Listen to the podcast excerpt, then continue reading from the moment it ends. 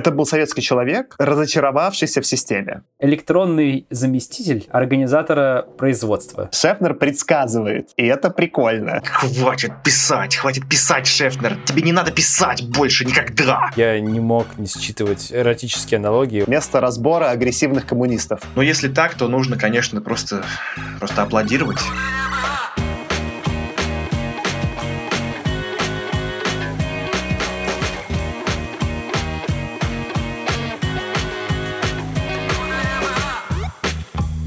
Всем привет! Это «Худо не было» подкаст. Подкаст про научную фантастику. Сегодня мы будем обсуждать повесть Вадима Шефнера под названием «Девушка у обрыва» или «Записки Кавригина». Она была написана в 1964 году. С вами сегодня я, Александр Иннович. Аркадий Еленович. И Артем Ольгович. Всем привет. Всем привет. Че, ребят, как дела? Какие новости, расскажите? Мне кажется, Тема, у тебя главная новость. Давай уже, давай бенгер свой. Не тяни. Ну, мой бенгер — это то, что я женился. И это прекрасно. Ей, поздравляем! Да, да, это было потрясающе. Это было в Барселоне. Кто мог подумать, что я когда-нибудь женюсь в Барселоне? Из забавного, когда мы зашли в кабинет в консульстве РФ, в котором женят, а это реально кабинет, отдельная комната, то там были все вот как бы главные атрибуты, включая портрет Путина, и ты сидишь, подписываешь свои как бы документы, вот прям, ну вот прям под ним. Там же есть и флаг России, там есть какие-то иконы, естественно. Есть какие-то грамоты, там, типа, консулу за вклад в развитие, не знаю чего, консульства. Ну, что-то там такое.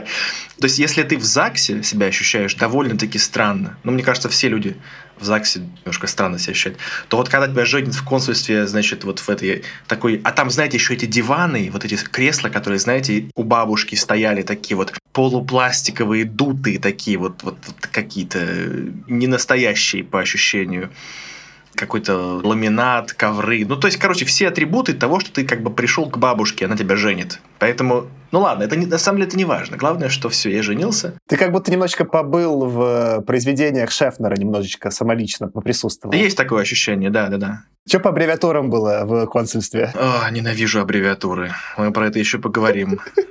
Просто ненавижу теперь. Шефнер мой враг теперь. Но мне кажется, нужно еще рассказать, типа, смешную вещь, что Тёма сделал на виртуальную трансляцию, мы присутствовали у него на свадьбе виртуально по Зуму. Это было довольно прикольно. Наверное, кстати, это первое, я не знаю, можно ли считать нас коллегами, как учитывая, что мы подкаст записываем, это была первая рабочая свадьба. Ну, я не знаю, как это сформулировать. Но, в смысле, я не был никогда на свадьбе коллег. Я был на свадьбе друзей. Мы с Тёма, конечно, и дружим, но мы как бы и коллеги все-таки. Ну вот, Саш, видишь, вот я бы сказал, что все-таки свадьба друзей, а ты вперед поставил работу. Вот такие у тебя приоритеты. Вскрылась истинная суть, да? Ага. Но я свой просто мидж еще не до конца истратил, мне есть чему еще научиться. Кто из слушателей запутался, мы тут бесконечно делаем референсы к книге, которую будем сейчас обсуждать. Мидж, отчество по матери, и всякое такое. В общем, если вы не понимаете, о чем мы говорим, потерпите чуть, мы сейчас все объясним. Или не объясним. Конечно, не объясним. Аркаша, а какие у тебя новости? Ну, мне, конечно, сложно с Артемом тут соревноваться. Ничего, собственно, интересного прям рассказать, наверное, не могу. Единственное, что из неожиданного, из неожиданного по сериальчикам чуть-чуть это посматриваю, и я думал, что вообще будет совсем трэш, как бы, и выключу после первой серии. Но «Миротворец» Джеймса Гана прям мне зашел. Тупой, не нужно ожидать многого, но как бы вот такое продолжение стилистики отряда самоубийц. Это прям сериальчик вот под пивко. Не нужно ожидать какой-то глубины. Но вот просто похихикать как бы под пивко самое то. Конечно, определенный уровень как бы должен быть, ну, принятие юмора уровня Б. Мне нравится, как Аркаша строит из себя крутого парня и говорит, что это фильм под пивко, а сам потягивает апероль из трубочки, спиральки, чуть ли не с зонтиком. Поэтому, ну ладно тебе, Шарка. Если какой-то апельсинкой там на трубочке или что это? Да, с пластиковой апельсинкой резиновой. Да, да. Потому что я чипью ап. Мы это тоже поясним, возможно. Слушатели, потерпите, пожалуйста, чуть-чуть. Подожди, надо сказать тогда, что я чипью пив сегодня, а ты, Тёма... Чипью зель. Про это мы, скорее всего, забудем, поэтому э, это нужно просто принять. А ты, Саш, расскажешь про что-нибудь? У меня тоже, конечно, никаких амбициозных новостей нет, но из смешного я заказал себе новую игру для Nintendo Switch учитывая, что там Nintendo Switch уже скоро новый выйдет, решил на чем-нибудь поиграть. И я, наконец-то, заказал, давно хотел попробовать. Есть этот Captain Toad сайт-стори про вот этого грибочка, которого спасает Марио, где он э, ходит там по уровням, и он не умеет прыгать поэтому там нужно все время что-то там изворачиваться, убегать, и оно сделано в такой прикольной типа стилистике. Я забыл какое-то слово, но это какие-то как такие японские, которые миниатюрки, то есть оно такое все немножко как будто снято на камеру с макросъемкой, все очень такое мимишное. Но прикольно вот что, что это была довольно старая игра, она сначала вышла на Wii U, и вот недавно они сделали на Switch ремейк. Не ремейк даже, наверное, как это просто ремастер, да. И смешно, что в какой-то момент тогда еще, вот в 2015 когда выходила первая версия, я состоял в Nintendo клубе, и мне просто прислали по подписке фигурку этого с фонариком, этого Кэптон Тоуда. И потом со всеми переездами она у тебя, Аркаша, осела. Да, у меня на шкафу стоит как бы до сих пор. Так вот, Аркаша, знаешь, что я нашел? Оказывается, это коллекционные издания, я позырил, они продаются на eBay от 150 евро плюс. Ну ладно, я никому не продам. Буду ждать, пока будет полторы тысячи евро стоить. У тебя, короче, внезапно это супер коллекционная фигурка. Правда, они стоят 150 евро, там они все с коробками. А мы, конечно, коробку не сохранили. Возможно, для коллекционеров это особенный момент, я не знаю. Но я, конечно, орнул, что что, почему это так. Но сама по себе игра классная, рекомендую. Очень простая, очень милая. Прям я порадовался. Ребят, мне кажется, мы обсудили новости, а Тёма, ты не хочешь привет передать нашим подписчикам некоторым? Естественно, естественно. Ребята, все, кто нас слушает, пожалуйста, поддержите нас на Бусти, сервисе подписки на контент. Мы туда выкладываем уникальный контент, который не выходит в основном канале. Стараемся выпускать эпизоды раньше официального релиза и, в общем, всякие другие штуки. Но самое главное, что я благодарю, и мы все благодарим наших подписчиков в каждом выпуске, потому что они слонятки. Нет, они грибоч... они мимимишные грибочки с этими ну, хорошо, шапочками. они мимишные грибочки, и в этом выпуске благодарность улетает Дарье, Евгению Николаеву, Владиславу, Дмитрию Латикову, Алексею Иванову, Хадижат и одному особенному человеку, который назвал себя «дружелюбный садовый гном с пропеллером». Вот даже таким потрясающим персонажам мы говорим спасибо. Это все потому, что они приносят нам деньги. Если вы хотите, чтобы я прочитал любое ваше имя с таким же оптимизмом, как это, пожалуйста, подписывайтесь на нас. Хотелось бы, чтобы у нас было столько подписчиков, чтобы там столько уже накопилось этих странных имен, чтобы можно было сделать целый спешл выпуск, где ты просто Тёма каким-то очень приятным голосом читаешь полчаса в таком ASMR формате только эти странные имена. Если мне заплатят, я с удовольствием это сделаю. Ну что, кайф. Давайте на этой веселой ноте переходить к произведению, которое тоже, кстати, по интонации очень подходит. Худо не было. Сегодня, как я уже сказал, мы будем обсуждать э, повесть Вадима Шефнера. Ребята меня перед записью несколько раз спросили, как она вообще попала в эпизод-то, потому что я отвечаю у нас за список, я туда добавляю какие-то штуки, и Шефнер там появился в середине сезона сейчас, и ребята немножко удивились. И про Шефнера, и как у нас был предыдущий эпизод про Парнова и Емцева, собственно говоря, как это все произошло. Я-то изначально, как э, воспитанный на американской фантастике человек, разбираюсь в ней. И вообще, как и концепция у нас была подкаста изначально, к которой мы постепенно движемся, что есть есть книги, которые получили премии Хьюга и Небюла. Это, разумеется, в основном американские книги. И вот мы какие-то там книжки, получившие премии, или какие-то другие культовые книги из американской фантастики добавляли в сезон и обсуждали. Но у меня лично было всегда слепое пятно про фантастику и международную, и советскую, ну и там, неважно, и каких-то просто других стран. Я не разбирался. Я знал только там, что есть Стругацкие, потому что они там, конечно, супер бенгеры, они там культовые фигуры на типа русскоязычной фантастике. Ну, каких-то я знал, там, понятно, там, современных чуваков, типа там Лукьяненко, например, там, или Перумова, да, но именно других авторов, которые в советское время писали, я не знал. Я, на самом деле, даже про Лема не знал до подкаста так уж внимательно, можно меня за это, например, поругать. И поэтому я сделал недавно research, я пошел и просто на фантлабе посмотрел э, книжки, у которых больше всего отзывов но которые при этом там написаны на русском языке. Ну, там, или с переводами, ну, в смысле, которые, короче, там, они делят, там, условно, отечественная фантастика и американская, зарубежная, чтобы это не значило. Вот я посмотрел отечественную по определению фантлаба, и там были какие-то известные имена. Понятно, что, например, там мы уже Ефремова зацепили, это там какая-то культовая фигура, да, еще более культовая фигура Стругацкие, но там появились какие-то имена, про которые я вообще был не в курсе. Одно из них было там типа Вадим Шефнер с каким-то необычным, ну там и довольно немалым количеством отзывов. Были вот, например, там э, Парнов с Емцевым. И я решил тогда, ну ладно, прикольно, давайте добавим их к нам в сезон, потому что у нас были прикольные, там, например, там Калиста, когда обсуждали, я же тоже не знал, я уже забыл, как автора зовут. Про Мартынова и Калиста я не знал, а потом оказалось, что это интересный контраст, в том числе к американской фантастике. И, соответственно, потом я еще посовещался с э, нашим гостем Пашей Тычино, который к нам приходил как раз-таки обсуждать «Трудно быть богом», который у нас такой специалист больше по именно советскому наследию. И он такой говорит, да-да-да, это все там типа важные ребята. И оказалось, что он знает какие-то еще имена, про которые я еще не подумал. Там, то есть какие-то в итоге часть мы все-таки не вставили. Например, там была Ольга Ларионова, которая, ну, такая менее известная, там, хотя что-то важное написала, но не так сильно повлияла, как я понял. Ну, в общем, короче, нам какие-то пришлось сделать выборы, там невозможно. Это отечественной фантастики тоже бесконечно много, но какие-то самые либо культовые имена, либо авторов, которые что-то в целом известное написали, хотя бы небольшое, контрастное, я постарался добавить в сезон. Вот мы каких-то зацепим из очевидных. Это вот сегодня будет Шефнер, и еще у нас там попозже будут эпизоды по Варшавскому и по Гансовскому. Да, и тут еще тема подвязка к тому, почему нас можно, например, поддерживать наш подкаст на том же Бусти. Вот ты упоминал, например, Евгения Николаева. Мы с ним немножко переписывались в чатике, он там э, присылал нам список книг, которые он прочитал. Он прочитал очень много книг, больше, чем я, например, там, ну, какие-то безумные. И там, в том числе, он прочитал много именно вот этих фантастики советской. Я у него спрашивал рекомендацию, и он подтвердил, что там то, что мы добавили от э, Гансовского и специально от Варшавского, что это хороший выбор. Так что мы даже с нашими патронами с Бусти Бусти совещаемся, что здесь в сезон, чтобы интереснее получился сезон. Прямо здесь хочется, знаете, какую-то уже придумывать multilevel marketing-модель, что типа если Евгений Николаев подпишет еще 10 человек на наш подкаст, то мы ему ну, понимаете, да, о чем я говорю? Там какой-то особое... И ты слишком усложняешь. Ну, ладно. Ладно, Евгений, Евгений, пока, пока отмена. Евгений, пока отмена. Потом, потом обсудим еще раз. Давайте тогда немножечко расскажу про Шефнера кратенько пройдусь по биографии. Это у нас будет единственное, скорее всего, произведение за все сезоны, поэтому я не, так не буду уже акцентировать внимание, но он любопытный персонаж.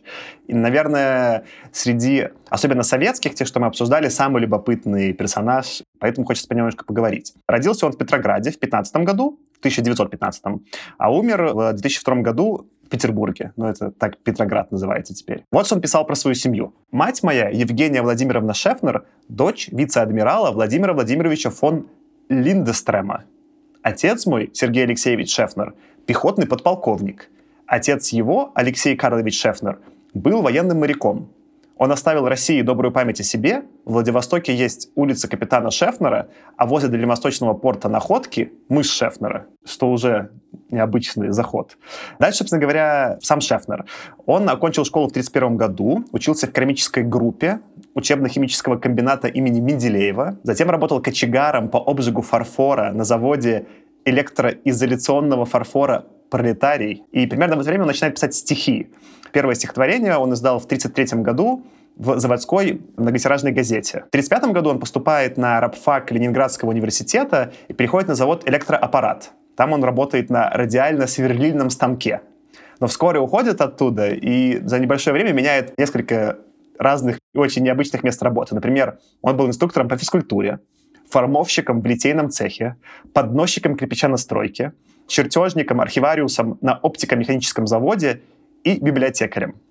В детстве он повредил свой левый глаз, он ничего не видел, поэтому видел только правым, поэтому он в целом не был э, в армии изначально.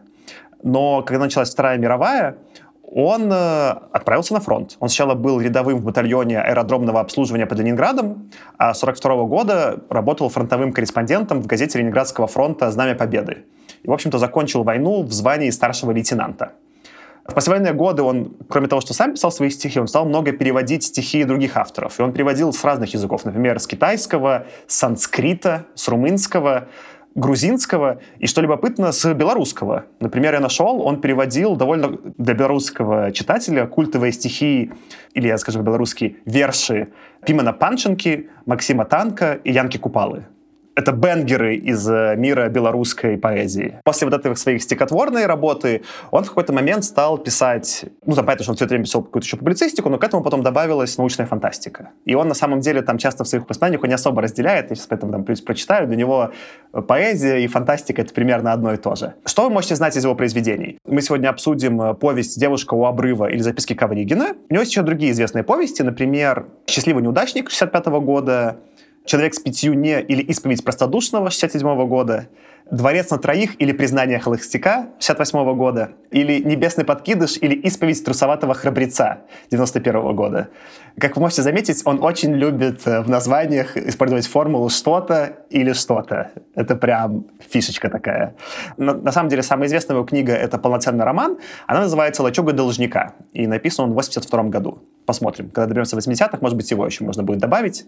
Напишите нам, кстати, в канал, если хотите послушать эпизод про лачугу должника. Творчество Шефнера часто осуждалось в советской печати. Его осуждали за то, что он подвержен влиянию декаданса. Например, такая есть цитата из газеты «Вечерний Ленинград». В своей послевоенной книге «Пригород» Шефнер предстает пред читателем не современником великой эпохи, а упаднически настроенным отщепенцем. Конец цитаты. И вот что сам Шеф написал про свое творчество. Начало цитаты. «Что натолкнуло меня на написание фантастики? Очевидно ощущение странности, фантастичности жизни, сказочности ее. А может быть стихи. Всю жизнь я пишу стихи, а фантастика ходит где-то рядом с поэзией. Они не антиподы, они родные сестры. Фантастика для меня — это, перефразируя Клаузевица, продолжение поэзии иными средствами. Если вдуматься, то в поэзии и фантастике действуют те же силы и те же законы. Только в фантастике они накладываются на более широкие пространственные и временные категории. Конец цитаты. Ну и последний fun fact, который я нарыл вчера ночью, это все ресерча, что одно из стихотворений Шефнера, которое называется «Хорошо и привольно на свете», попало каким-то образом в монолог Петросяна. Я, соответственно, в канал, слушатели, слушательницы, подписывайтесь на наш канал в Телеграме, там в описаниях эпизода он есть, э, несложно найти. Ну, в общем, есть какое-то выступление 2009 года Петросяна, Смешно, что там подписан автор, не сам Петросян пишет все тексты. Какой-то человек написал Петросяну текст, там какой-то, на мой взгляд, очень нелепый, как будто стендап, что-то там про что-то, и он зачем-то в конце, не в попад, э, цитирует стихотворение прям целиком Шефнера. Меня с этого факта размотало, я не понимаю, почему это так, но это так. И когда Саша говорит Петросян, да-да, это тот самый Евгений Ваганович Петросян, который из «Кривого зеркала» или откуда там он был, ну, в общем, это тот самый юмор эпохи КВН и пред КВН, от которого все потом перешли в стендап. То есть это тот самый Петросян. Да, и там само по себе стихотворение но в нем как бы есть какое-то там фантастическое допущение, но оно не смешное даже. Там про стихотворение про кого-то воскрешенного, ну, в смысле, как про зомби, условно. Как стихотворение про зомби попало в э, монолог Петросяна, для меня загадка. Мне кажется, великолепная предыстория, задающая тон нашему дальнейшему эпизоду и обсуждению творчества Шефнера. Не то, чтобы это очень важно, что происходило в самой книге для ее обсуждения, но, может быть, Аркаша, ты нам попробуешь пересказать, что там было в «Девушке у обрыва». Да, давай я попробую. Собственно, само произведение представляется нам как книга, написанная в 2231 году литератором Матвеем Ковригиным по его воспоминаниям о реальных событиях, в первую очередь сосредоточенных на истории жизни гениального изобретателя Аквалида Андрея Светочева, который был другом Ковригина. Далекий от технических наук Ковригин описывает нам Светочева как человека, немного замкнутого, но целеустремленного и мечтающего об открытиях, рассказывает о его научных поисках и изобретении аквалида, так называемого единого материала, которому можно придать почти любые свойства, созданного Светочевым на основе воды. А также открывает читателям историю любви Андрея и Нины, которая, по сути, является стержневой историей книги. История эта, впрочем, весьма незамысловата. Заключается она в том, что вот Нина, которая была в какой-то момент помощницей Ковригина по литературной работе, однажды знакомится со Светочевым и через некоторое время выбирает именно его, а не Ковригина, хотя оба молодых человека испытывают к симпатию, и остается со Светочевым. Также в одном из эпизодов уже после этого, во время использования некоего агрегата, частично предсказывающего будущее, Ковригин узнает о будущем Нины, что где-то на открытой воде с ней может произойти смертельный несчастный случай. Он, впрочем, убеждает себя, что это ошибка машины и не придает как будто большого значения. Но читатель сразу знает, что что-то произойдет и ждет. После этого Светочев совершает свое долгожданное открытие, становясь звездой совершенно мирового масштаба. Спустя год после этого, во время испытания одной из инновационных аквалитных машин, случается трагедия, и Нина погибает. А Светочев и Гавригин, несмотря на то, что поняли, к чему все идет э, еще до трагедии, оказываются неспособны ей помочь. В результате Светочев уходит в добровольное отшельничество и еще через год погибает от взрыва сердца, завещав даже не ставить себе ни единого памятника. На этом история заканчивается. Стоит нам также добавить, что большая, если не большая часть книги, собственно, состоит из описания Ковригиным быта, нравов и технических достижений мира будущего, победившего коммунизма. И мы, наверное, еще много поговорим об этих деталях. Спасибо, Аркаш, за пересказ. Я позволю к нему небольшое такое дополнение или уточнение. Ты упомянул сцену про предсказание будущего. Она есть не во всех изданиях. Она есть в оригинальном издании, которое было написано вот в 64 году и по этому формату издавалось, но на самом деле сейчас проще найти издание 91 -го года, и в нем именно эту главу про предсказания выкинули. Это 11 глава, она называется «Антропос предсказывает», и мне кажется, мы ее обсудим в итоге, потому что там интересное научное предположение, но действительно для сюжета и складности этого сюжета вот это предсказание было выкинуто и стало получше. Но в зависимости от того, слушайте, какую вы найдете версию книги, там может или не может эта сцена присутствовать. Да, и, и я как раз, когда Аркаша делал пересказ, я впервые такой, что? Потому что я как раз прочитал версию, где этого предсказания не было. Худо не было. Что же, давайте переходить тогда к обсуждению. И начнем с нашего классического вопроса. Как вам? Тёма, я вижу, у тебя прям чешутся руки, твои чепнюзельские. Сказать, каково тебе? Меня так выбесило. Меня невероятно выбесило. Я читал с каким-то остервенением, типа, хватит писать, хватит писать, Шефнер. Тебе не надо писать больше никогда. Не пиши больше ничего меня горело и дымилось, изудело, все. Поэтому я буду вот сегодня с таким настроением, скорее всего. Отлично, отличная заявка на обсуждение. Аркаша, а какое у тебя впечатление осталось от повести? Артем, просто ты мопс. Я поясню для слушателей очень быстрая ремарка. У Шефнера очень много каких-то машинных агрегатов будущего названы дурацкими аббревиатурами, которые, не знаю, видимо, он считал остроумные, но мне, я согласен, что немножко странновато, особенно когда их много. Одна из них МОПС — это машина, осуждающая плохие стихи, если я правильно помню. Нет, нет, механизм, отвергающий плохие стихи. Да-да-да. То есть это вот машина, которая плохих авторов тыкала носом в то, что у них плохо, объясняла им, что не так. И когда Аркаша говорит «много», это примерно 40. То есть примерно 40 аббревиатур, которые все вот так же по-идиотски звучат. Я считаю, что ты не досчитал. Ну, я сейчас проверю, Аркаша. Да, я думаю, там под 40 будет общее количество. Я думаю, даже больше, но суть не в этом. Это действительно было немножко странновато. Местами даже чуть-чуть раздражающе было, но у меня совершенно нет того уровня раздражения, которого ты сейчас сказал, Артем.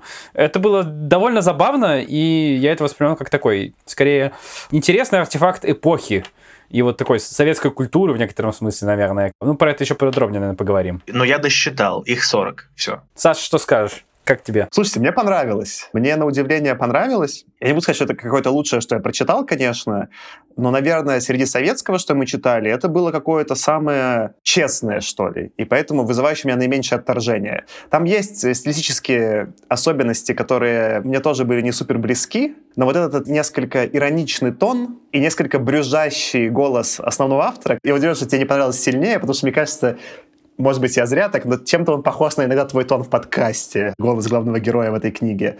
Они для меня были прям очень свежи. То, например, почему я не пришел на эпизод про «Трудно быть богом», потому что мне прям бугуртило с э, отсутствия какой-либо рефлексии у жителей коммунизма, в этой книге, наоборот, меня так не бугуртило, и мне, наоборот, нравилось. Я поговорю про это, наверное, на эпизоде чуть подробнее. Но, как минимум, я это в итоге, прочитав, точно решил добавить в сезон, потому что, мне кажется, это интересный контраст и совсем американским, и совсем советским, что мы к этому моменту обсуждали. И я почитал другие, на самом деле, произведения Шефнера. Есть у него этот сборник «Девушку обрыва». В нем еще было две повести «Дворец на троих» и «Круглая тайна». И обе они тоже весьма ироничные, но в чуть-чуть другом ключе, чуть-чуть другим тоном. И именно втроем они для меня даже еще большее впечатление произвели, потому что есть у Шефнера диапазон что вот э, то, как он подает конкретно в этой книге, это не только то, что он умеет, он умеет чуть-чуть более широко. Худо не было. Ну, давайте перейдем к нашему веселому обсуждению. Давай, чтобы задать начало обсуждению. Мне есть такая старая, короче, мемная копипаста про то, что было при Советском Союзе и что мы потеряли. И там, знаете, такой список.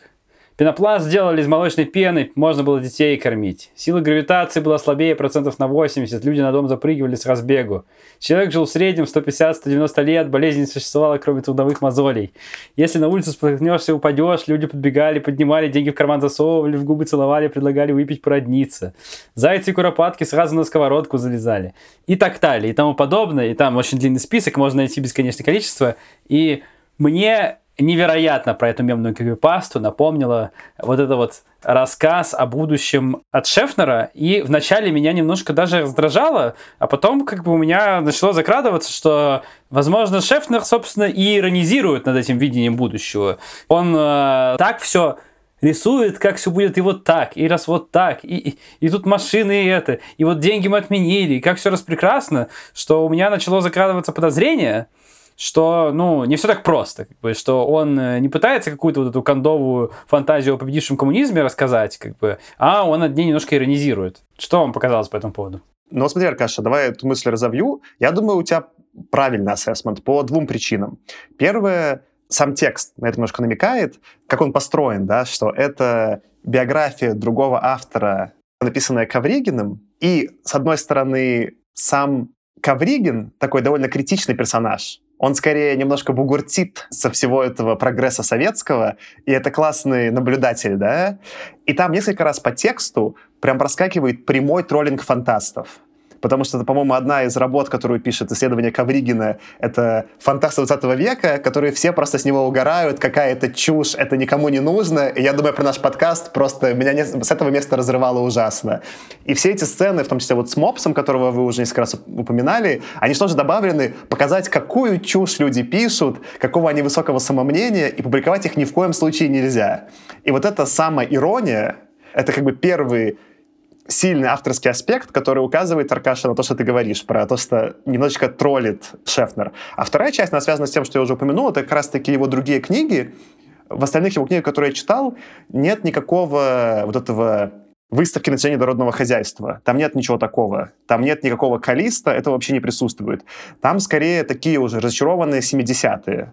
То есть там есть какие-то элементы фантастики, это Советский Союз, но главные герои просто пытаются выживать в этом мире так, как у них получается. И никакого прославления достижений совка нет и в помине. Это такие уже скорее постмодернистско-критические произведения. В этом смысле «Девушка у обрыва» чуть отличается. Это нарочно такой выбор, чтобы так это подать. Может быть, конечно, это и ирония. Это просто обязано быть иронией, потому что иначе я не знаю, как это воспринимать. Потому что написано для меня максимально топорно и я даже почти хочу сказать бесталанно, потому что зарыты какие-то вещи, знаете, как будто пишет не взрослый человек. Знаешь, Саш, ты вот говорил как на вступлении, что вот он там типа был изначально поэтом, а потом вот он как бы решил писать фантастику. И вот у меня есть полное ощущение, что человек воспринимает фантастику несерьезно что это как бы, ну, можно покекать, но можно покекать над самим жанром тогда, когда это еще не был постмодернизм. Да? То, что вот его обвиняли, что типа декаданс. Да не был там еще тогда в фантастике никакой декаданс. Там это 64-й год, мы все еще только развиваем жанр. А он уже ушел в постмодернизм, где он, во-первых, засовывает камео, он сам себя засовывает в рассказ, он подстилает себе солому о том, что изначально это будет типа невероятно важная суперская книга. Цитата. За 75 лет о девушке у обрыва написано столько статей, исследований и диссертаций, что одно их перечисление занимает 9 больших томов. Это он сначала взвинтил ставки, буквально на первой странице. Дальше он наоборот такой типа, ну ладно, что-то я такой слишком крутой, давайте я, наверное, немножко понижу ставки. И он пишет дальше. Порой по ходу действия он довольно подробно описывает некоторые агрегаты, существовавшие в его время, но в этих описаниях чувствуется не только глубокое равнодушие к технике, но и непонимание, граничащее с порой с обывательщиной и технической малограмотностью. Понижает ставки, ну то есть в книге будет фигня. И вот это все, этот набор элементов, которые он просто в одну кучу запихивает, я еще буду говорить про всякие другие стилистические вещи, которые невероятно меня бугуртили, как Саша говорит. Но у меня ощущение, что он пишет какой-то фильетон на стиль, на жанр, который пока еще не заслужил этого фильетона, еще нет никакой базы для этого. И я не понимаю, зачем он это делает. Поэтому для меня это вообще было не смешно и не интересно. Ну вот я тут тему пробую развить. Я с твоей критикой не согласен, но мне кажется, зерно, которое ты нащупал, оно верное. Что этот чувак в некотором роде опередивший свое время. У него действительно поэтому более известны либо его вот эти повести 70-х, либо романы 70-х. Когда уже весь совок осознал внутри свое загнивание, и фантастика советская, в том числе Стругацкая, никуда не пришли, все разочаровались, то весь канон стал такой, немножко вот этот мрачно-постмодернистский. Чувак это выдает в 64-м, опережая время. Меня, конечно, это дико с этого торкнуло, потому что для меня это, наоборот, было ну, откровение и открытие. Я провел параллель, я, по-моему, уже упоминал несколько раз это на наших эпизодах, с Филиппом Диком, которого мы знаем по 60-м, и вот мы, на самом деле, в подкасте обсуждали его книжки 60-х, которые попали во время тогда американской, попали в мейнстрим. Но он в 50-е писал то же самое. Но в 50-е его книжки никому не были нужны про поехавшее сознание, потому что фантастика была, ну, на серьезных щах, мы стремились в прекрасное будущее, да, и только в 60-е мы такие задумались, что-то похоже не то с сознанием, какие-то есть проблемы. И это чем-то похожая точка. Я понимаю, почему она из этого может быть, наверное, там, для тебя, Тёма, раздражающей, но для меня, наоборот, была как бы она уникальная. Это сильный авторский голос, он действительно немножко выступает э, в таком в постмодернистском режиме фильетона, и именно поэтому он меня, в отличие от всего другого кондового советского, не вымораживал. Я скорее на его позициях нахожусь и мог с ними себя соотнести. Я хотел бы прокомментировать еще тот факт, что ты говоришь, что не произошло сознание какой-то там, не знаю, какой-то критики Советского Союза не происходило. Ну, я тут скорее не соглашусь, то есть это скорее происходило, просто, грубо говоря, это было, ну, очень ограничено и не издавалось. То есть та же самая там э, сказка о тройке Стругацких, своей первой версии, написанная, по-моему, 60 восьмом или седьмом году. Она же не была издана, там была критика советской бюрократии во многом, тоже в таком иронично завуалированном виде, конечно же. Но я скорее не соглашусь, что критики не было, не было осознания, но скорее издать что-то, да, массово было очень сложно. Вот это, наверное, правда. А я вот тогда продолжу, Таркаш, и тебе, Тёма, вопрос задам, отсюда переходящий. Читая эту книгу я в своей голове все время сравнивал с «Понедельник начинается в субботу» Стругацких, приквелом сказки о тройке, которую Аркаша упомянул. Я, понятно, читал ее давно, там, типа, наверное, там еще чуть ли не подростком или в школе, да, я поэтому очень смутно помню. У меня такое какое-то, тон остался у нее воспоминания. И это для меня по наведенным воспоминаниям было скорее в эту сторону. Поэтому, когда ты, Тёма, говоришь, что это настолько для тебя нечитаемое, в то время как «Понедельник начинается в субботу», насколько я знаю, одна из твоих там самых любимых книг. Можешь пояснить, в чем для них тебя разница такая принципиальная? Разница в том, что, как, знаете, я когда-то в детстве пытался написать сам рассказ. И этот период пришелся на время, когда я э, читал Гарри Поттера. И поскольку никаких новых идей у меня не было, потому что я не писатель, я попытался написать историю в духе Гарри Поттера что вот есть какой-то там мальчик, который получает приглашение в школу магии. Не спрашивайте, естественно, херня получилась. Но у меня вот ощущение такое, что я писал уже о чем-то, что уже было, и сам над этим же самым как бы, ну не то что угорал, но я как будто бы уже переписывал то, что уже есть я давал такие знаки в своем рассказе, будто бы я, автор, уже знаю, что я пишу о том, что уже было. Как понимаете, я заигрывал с аудиторией, что мой авторский голос важнее, чем то, что я пишу. И в сказке о тройке такого нет. Это просто история. Просто вот ты читаешь, вот это то, что пишет Стругацкий. А у Шефнера это он как бы пишет и подмигивает тебе, что ну, он с тобой разговаривает об этом, о том, что он пишет. Как бы я к этому не готов, потому что ну, мне это неинтересно. Я про Шефнера ничего не знаю. Мне неинтересно с ним перемигиваться. Его высказывание для меня, оно вот просто, вот все из него торчит, что я тебе подмигиваю. Да мне не надо. Что ты мне подмигиваешь? Мне это неинтересно. Но я просто хочу сразу сказать, что потом я буду хвалить Шефнера. То есть я сейчас поругаю его за то, что мне не нравится. Но это не значит, что книга полное говно, и я типа такой, нет, все, я, значит, умываю руки. Есть просто вещи, которые мне вот прям не понравились. А дальше я буду хвалить. Ну, я тут, Тёма, вот давай как бы с тобой не то, что подискутирую, но какую-то свою, может, точку изложу, что ты прав, что Шефнер здесь немного ломает четвертую стену и заигрывает с тем, как автор пишет книгу. И у нас из всего, что мы читали, в таком направлении пока был совсем другом немножко ключе только Филипп Дик. Таких ходов не было. Это одна из причин, во-первых, свежести, почему мне зашло, да, мы такого не видели, может быть, с вами подискутируете. А вторая часть, мне в целом такие ходы нравятся. Не в смысле, когда какой-то Дэдпул, какая-то получается нелепая шутка, да, а в смысле, например, мне очень нравятся фильмы Чарли Кауфмана, где, не знаю, там фильм «Адаптация», или «Быть Джоном Малковичем», или «Синяга Нью-Йорк», где есть целый огромный метаслой, где есть не только повествование, но и то повествование, как это повествование устроено. Оно, конечно, у Кауфмана обычно сделано на серьезных драматичных щах, а не комедийных. У Шефнера поэтому оно немножко по-другому сделано, скорее больше в сторону Дэдпула. Но э, мне, а, такое нравится, б, у нас такого не было, и здесь было, и для меня это было прям струя свежего э, воздуха. Я с тобой согласен, и мне очень понравилось сравнение с Дэдпулом, потому что вот на это было похоже. Но вот в чем разница. Дэдпул не мог бы быть успешным в 2000 году, скорее всего. Потому что должно пройти время, искусство должно пройти через путь, когда зритель будет готов к ломанию четвертой стены. Кауфман делал это гораздо раньше, но ты, как ты говоришь, на более серьезных щах. И поэтому само по себе ломание четвертой стены, конечно же, неплохо. Ну, слушай, я кайфанул Дэдпула. Но просто мне не понравилось, как это было сделано. То есть, мне кажется, это было сделано топорно. Вот прям вот это перемигивание, оно прям было дурацкое какое-то, с этими дурацкими аббревиатурами, с этим бессмысленным камео. Ну вот, ну какое-то все было вот как будто бы вот я в 20 лет пишу рассказ и пытаюсь выпендриться. И мне вот это все вообще не зашло.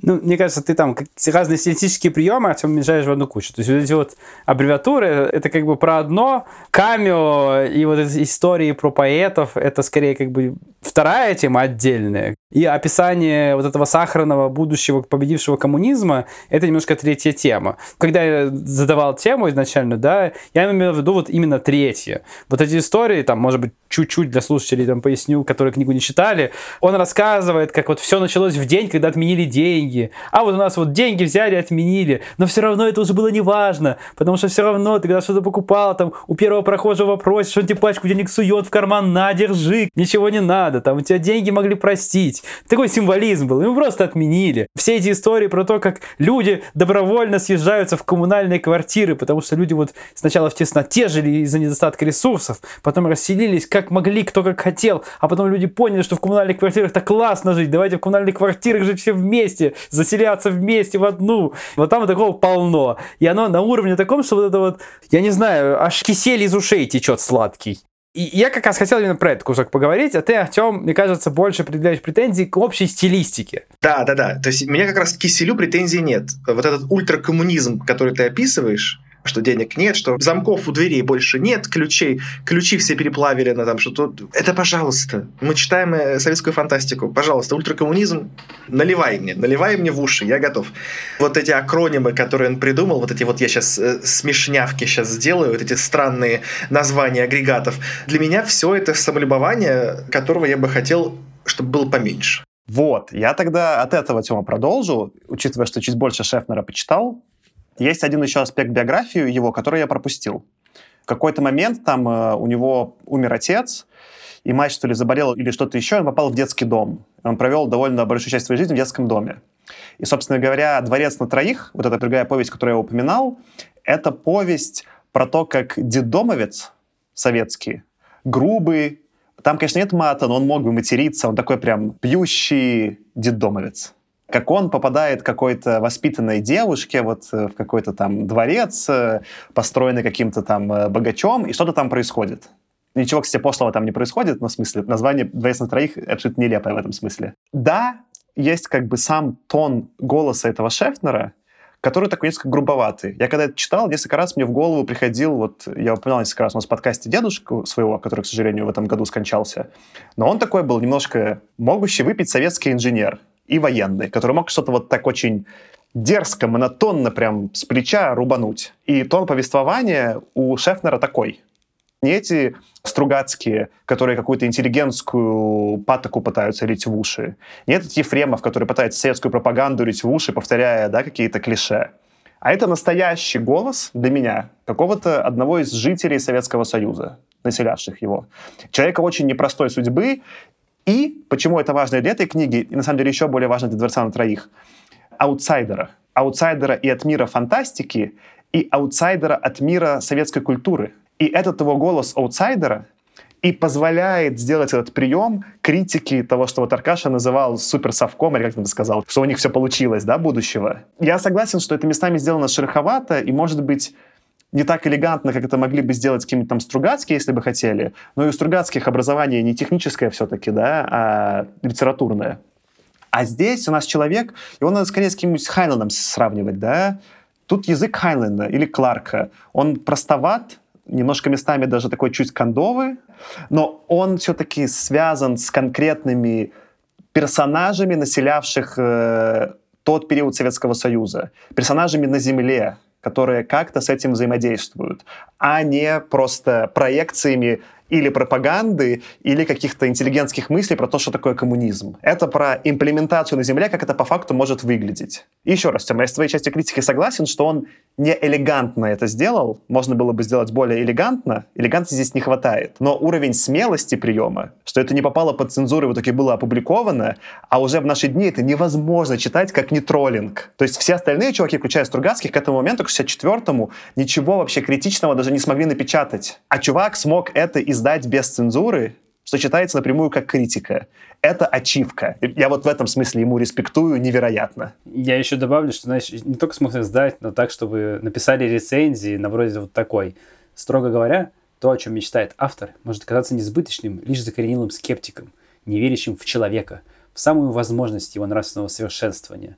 На самом же деле ничего в этом несбыточного нет, ибо мечта автора своими корнями уходит в нашу действительность, опирается на наши идеалы. Но меня по-прежнему нет уверенности. Я действительно в замешательстве. Я не могу понять, он на серьезных щах это все писал, потому что вот так надо писать. Или он реально вот хотел поиронизировать в некотором смысле уже над вот этой вот какой-то невероятной мечтой. Персонаж Шефнера позитивный и самое иронизирующий, рефлексирующий и выступающий, выбрав этого персонажа Ковригина, в прямую критику даже просто прогресса. Поэтому тут как бы можно обсуждать, насколько он был человек там советский, не советский, насколько он системный, не системный. Это, конечно, под вопросом. Но он точно выступает с критических позиций. И Аркаша, опять же, возвращаясь к своему вопросу, я уже это упоминал. Я вот там прочитал его следующую повесть «Круглая тайна». Она намного еще более злая по отношению к Советскому Союзу. Она прям кусачая и язвительная. Там почти голос Вонегута по уровню язвительности. Поэтому это был советский человек, разочаровавшийся в системе. В 64 году мы не знаем насколько, но, похоже, там 70-е разочаровавшийся уже вообще очень сильно. И это круто. Это пророк в некотором смысле. Не услышанный, как и все лучшие пророки в Советском Союзе, но что делать? Артем, ты уже несколько раз упомянул, похоже, горячо любимые тобой аббревиатуры. И я, наверное, просто чтобы чуть раскрыть, да, о чем идет речь для тех, кто не читал. Еще раз поясню, что там множество каких-то специальных, специализированных механических агрегатов, по сути, роботов или некоторых машин, которые выполняют какие-то функции, они названы аббревиатурами, которые складываются в там, забавные названия. В качестве примеров, наверное, можно привести ESOP.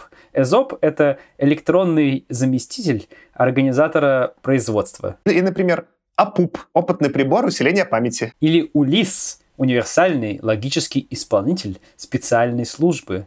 Но есть и там более заковыристые и интересные, например, Саваоф.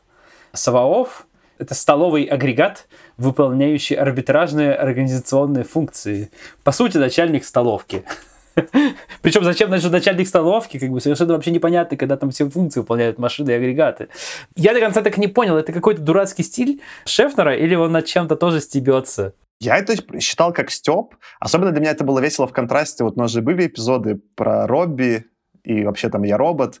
Азимов же тоже давал какие-то аббревиатуры своим роботам, только он все на серьезных щах. И помните, мы на эпизоде про Робби немножко угорали, что там описан какой-то страшный металлический робот с красными глазами, который гоняется за девочкой, он еще молчаливый, ничего не разговаривает, и все это воспринимают, как будто это вообще не крипово ни насколько, что это как будто что-то нормальное, и что роботы это замечательно. А тут было прям несколько очень тонких укольчиков у Шефнера. И вот то, что ты упомянул там про их нам название агрегаты, но там были же еще некоторые, смешно было их функции описаны. Там был какой-то агрегат, я забыл, как он называется, который готовил И ему ни в коем случае нельзя было готовить и убираться на кухне при хозяйке а не то могла случиться беда. Ему нужно было дождаться, пока хозяйка уйдет с кухни, и только после этого он мог начинать работать. И там есть как раз-таки есть тонкие, неплохие наблюдения, где бы на самом деле имплементация роботов посыпалась. Ну, потому что, что, я видел этих, не знаю, роботов-пылесосов. Они когда ездят, когда, не знаю, там попадают кому-то под ноги, люди же не весело с ними разговаривают, там, а орут на них и пинают. Есть эти там, ну, слитые там данные из Алисы, как люди разговаривают с Алисой, как они, типа, на нее матом орут, там, или еще что-то. И какие-то элементы этого в 64 году году, внимание, роботы вообще еще не общее место. Шефнер предсказывает, и это прикольно. Но здесь можно даже настолько далеко зайти, как сказать, что, вот помните, был мем про то, что есть какое-то существо, которое на самом деле называет все вещи в Икее вот эти все странные названия в Икее, есть какое-то существо в подвале сидящее, которое делает да. жвеш. Это стул теперь. Ну, а тут как бы, ну, есть какая-то смешная часть этого, что эти все названия придумывает общество поэтов. Почему им доверили эту работу, никто не знает. Но в этом есть как бы какая-то смешная часть. Но она настолько бессмысленная, и так много было этих названий агрегатов, бесящих, потому что, ну, ну ты ну, назови ты их красиво, ну, господи, ну, но, и, и что еще, я все-таки буду гнуть свою линию, насколько я устал, что мне на каждую из этих 40 ссылок, гиперссылок, нужно было кликнуть, чтобы открыть расшифровку этого всего и вернуть обратно. И я 40 раз кликал и бесился из-за этого. Артем, я очень извиняюсь, но мне кажется, я понял, почему у тебя так горит с этой книжки. Потому что Шефнер всю книгу, на самом деле, стебет гуманитариев и э, очень мягко или не мягко намекает на превосходство технарей над гуманитариями. У него вот это сквозит, и, кажется, я читал, почему нам Саше скорее понравилось. Извини, тебе нет. Без комментариев. Там есть и такой аспект, сто процентов. Но справедливости ради он технарей тоже стебет, просто за другое. Да. То это есть правда. Он, он стебет гуманитариев за мелочность, а технарей за тупость, в смысле, за отсутствие мудрости. Он чуть по-разному их песочит, потому что персонажи по-разному выбраны, но в итоге он критичен ко всем. И мне вот это еще понравилось, что он не просто там напал на одну группу, а другую не тронул. Он прям песочит, ну типа, прожарочка. Это правда. Но, но гуманитариям как будто досталось все-таки побольше. Потому что все-таки э, в течение действия всех повесть технари, а именно вот Светочев, он такой технарь скорее. Как бы он немножко романтичный, который вот... Я не буду мелочами довольствоваться, да, я хочу сделать большое открытие. И я как бы вот всю свою жизнь этому посвящу. Он такой, как бы немножко романтичный, ну, не немножко даже, он очень сильно мечтающий, романтичный, но он именно технарь. А этот ему наоборот, противоположность Ковригин, это такой гуманитарий, но он наоборот, гуманитарий-систематик. То есть он любую технические подробности начинаются, ему все непонятно, тут очень сложно, ничего не можете объяснить, идите вообще, ничего не ясно. Но и как он гуманитарий, он тоже, он литератор, но он ничего не написал. Все, что он писал, это какие-то антологии стихов, за которые его мало того, что он там с таким энтузиазмом составляет, а потом говорят, ну, что-то, чувак, как-то не очень получилось, ты тут забыл, тут не досказал, тут картина неполная, а он такой думает, ха, лохи какие-то, вообще не поняли ведь настоящее искусство. И вот точно так же у него есть антологии фантастов, и, собственно, как бы с этой книгой, на самом деле, она тоже, по сути, изложение событий, а не какой-то там вот некоторый, как бы, сочиненный процесс. Ну, если мы говорим, лица Ковригина имеем в виду. Вот. А я еще хочу назад, назад вернуться. Просто я не могу не отметить. Из предсказаний вот этих функциональных машин, да, что мне больше всего понравилось, это Атилла. Атилла — это даже как бы не массового производства агрегат. Это Ковригин в какой-то момент едет на большом санатории дирижабле, не спрашивайте, это да, это уже какой-то Red Alert. У него там есть сосед. Сосед, который ихтиолог, и по совместительству тоже немножко литературой увлекается, но литературой увлекается в плане того, что он собрал агрегат Атилла. Это автоматически творящий импульсный логический литературный агрегат. По сути, это чат ГПТ, потому что он обучил на большом объеме текстов нейросеточку и заставляет ее писать. И и, конечно, насколько ловко Шефнер уловил, что на чем ты нейросеточку обучишь, то она тебе и будет выдавать, и что она будет туповатая, как бы, она может как бы очень складно нести на полнейшую чушь. Это, конечно, невероятно, как он это вот уловил, как бы, ну, просто это четко попадает в то, что мы видим сейчас, да, сейчас, конечно, там все лучше и лучше, как бы, научаются этим пользоваться, лучше и лучше их обучают, но, тем не менее, этот эффект остается, и, конечно, это невероятное попадание. А я еще добавлю, что сюда же вот та глава, которую Таркаш упомянул, которой не было версии у Тёмы про Апропос. Там же тоже, по сути, описана система. Можно сказать, что это одна нейросетка или набор нейросеток, где мы делаем моделирование много тысяч раз, и потом, вы, смоделировав одно и то же на чуть-чуть там с некой вариацией, выбираем сколько-то лучших сценариев, они между собой дискутируют. Это тоже очень похоже на то, как э, там современные large language models работают в моем любительском представлении. И это тоже часть я читал, она была на удивление технически удачно продумана что вообще контрастировало с несколько, как ты правильно, Тёма, критикуешь, нелепым стилем. Мысли-то были вброшены на уровне, ну, там, какого-то Азимова иногда. Я такой, чего? Да даже не Азимова, а уровня Блиша были мысли. И я вот хочу как раз здесь начать э, хвалить Шефнера, потому что некоторые идеи были вот так вот круто закинуты, и мы из сегодняшнего дня такие, о, так это прям так и работает, да, типа нейросеточек. Но были мысли, которые мы пока не наблюдаем, но в целом я бы даже, наверное, не удивился, если он неплохо предскажет. Например, вот мы сегодня упомянули про то, что у людей появилось сначала очень много возможностей там создавать жилье. Они могли просто заказать в каком-то там жилищнике, грубо говоря, любой замок себе, какой они хотели, и его бы сделали. Ну, они бы удивились, что такой заказ поступил, но сделали бы, ты мог жить в замке.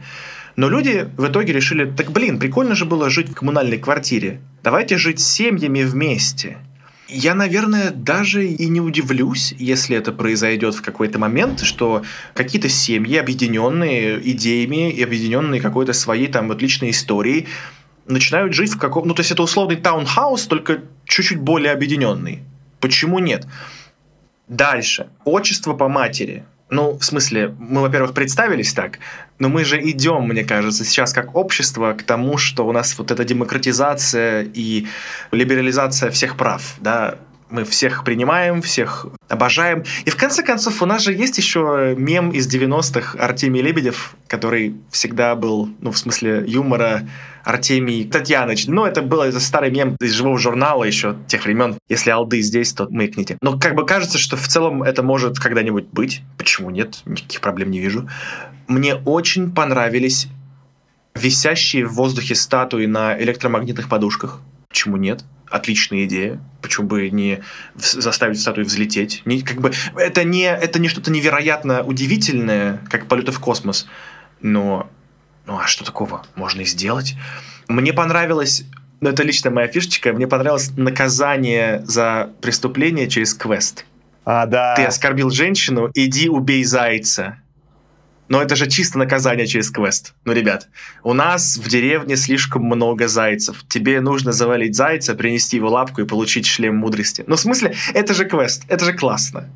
Мне очень понравилось вот эти вот истории про съедобный домик-контейнер, который сделан из прессованной еды, по сути, который на давлении в земной атмосфере плохо сработал, потому что ель упала и пробила защитный слой, а там на какой-то венерианской атмосфере, где все полегче, ты не можешь сломать случайно этот домик, но ты можешь его съесть, если захочешь. Ну, вброс и вброс, ну какой интересный вброс, просто вот порассуждать. И последнее, это то, что вот это вот условное метро подземка, где тебя в снаряд какой-то за, за запускают, и там вот эта вот вся, значит, смаз, смазка, и ты, тебя выстреливают, по сути, какой-то какой пулей, и ты прилетаешь куда тебе надо. Человек вбрасывает это просто за секунду, как Блиш, по сути. Но Блиш там чуть-чуть более научно это как-то делает, как-то он там что-то хотя бы чуть-чуть объясняет. А тут чувак просто вкинул, и ты думаешь, блин, ну ты как бы накидал на классные истории, но при этом твои, блин, сволочные сокращения мне не позволяют даже адекватно оценить, что ты пишешь. Я, конечно, не могу здесь быстро не прокомментировать, что вот эта история с подземным метро, я не мог не считывать какие-то эротические аналогии в описании всего процесса. Извините, я, вероятно, слишком испорчен. И шеф, скорее всего, не имел этого в виду, но я просто не мог не прокомментировать. Скорее всего, имел, потому что в том числе это такое у него была критика более поздних произведений. Сначала короткая надо ремарка, а потом ответ по делу. Короткая ремарка, раз уж я сегодня занимаю у нас антиколониальная позиция, надо заявить, что Лебедев до сих пор зашкварился, оказался имперской гнидой, и мы его осуждаем за это. А теперь по делу. То, что ты описываешь про набор предсказаний, они реально классные, они реально прикольные, но для меня они в этом смысле, Тёма, попали удачнее, может быть, чем для тебя в стиль книги, потому что я когда все это читал, для меня, сказал, квест, да, у меня это больше всего именно с видеоигрой ассоциировалось. То есть мы читали там кучу авторов до этого предыдущих, там, и американских, и советских тоже. Они, ну, либо какие-то самые там удачные, да, они какое-то описывают представление про мир, какие-то предпосылки, да, какие-то менее удачные, какой-то экшен описывают, какой-то фильм мы смотрим. И совсем редко, и вот этот был такой один из примеров Шефнера, у меня, конечно, было ощущение, что я скорее либо в театре, либо иду по уровню, да, вот э, я сравнивал, например, написал себе такие сравнения, как Atomic Heart, и Fallout. Там просто вот мы как будто идем по уровню, и там прикольные места попырить, вот тут такой диаложик, попырить такой диаложик, сюда зайти, выполнить сайт-квест. Это удивительно для 64-го, что такая структура, но она именно такая, и потом вот это все, что работало с такой немного ретро футуристичной фантастикой, которая здесь описана, да, это все-таки ироничное. Fallout, я меньше в нем разбираюсь, я меньше играл, но я так понимаю, он же тоже сильно иронизирует над всеми этими аббревиатурами, над их там этими девайсами, People Boy, или как он называется, Pip Boy, это его часы, да, или Atomic Heart более явно, да, там тоже все вот элементы вот этой советской пропаганды используются, чтобы создать такой типа более яркий именно мир для погружения. И меня скорее вот в эту часть пробросило, я понял, что это просто такой прием. У меня вот эта игра-бродилка, я иду и смотрю, что происходит, да? И поэтому коробило меньше. Я просто не понимаю, чем его можно было бы заменить в данном случае. Если бы это все убрать, то вот эта насыщенность мира и некоторая его геймплейная, да, типа приколюха немножечко бы размазалась. Получился бы просто какой-то мрачный, либо совсем мрачный постапокалипсис, либо совсем восславление совка, да, Поэтому не так много, мне кажется, ходов было у Шефнера, он выбрал довольно понятные. А так я ведь и не говорю, нужно убрать. Я, наоборот, хвалю его за эти ходы. Они мне как раз понравились. Но я к этим же ходам отношу, Тёма, и аббревиатуры. Что аббревиатура — это тоже кусок вот этого типичного контекста, как воспринимается совок. Если будешь смотреть какие-нибудь, не знаю, там, из того времени совка открытки или какие-нибудь плакаты, они все вот будут с такими аббревиатурами, лозунгами, как в Atomic Хартия.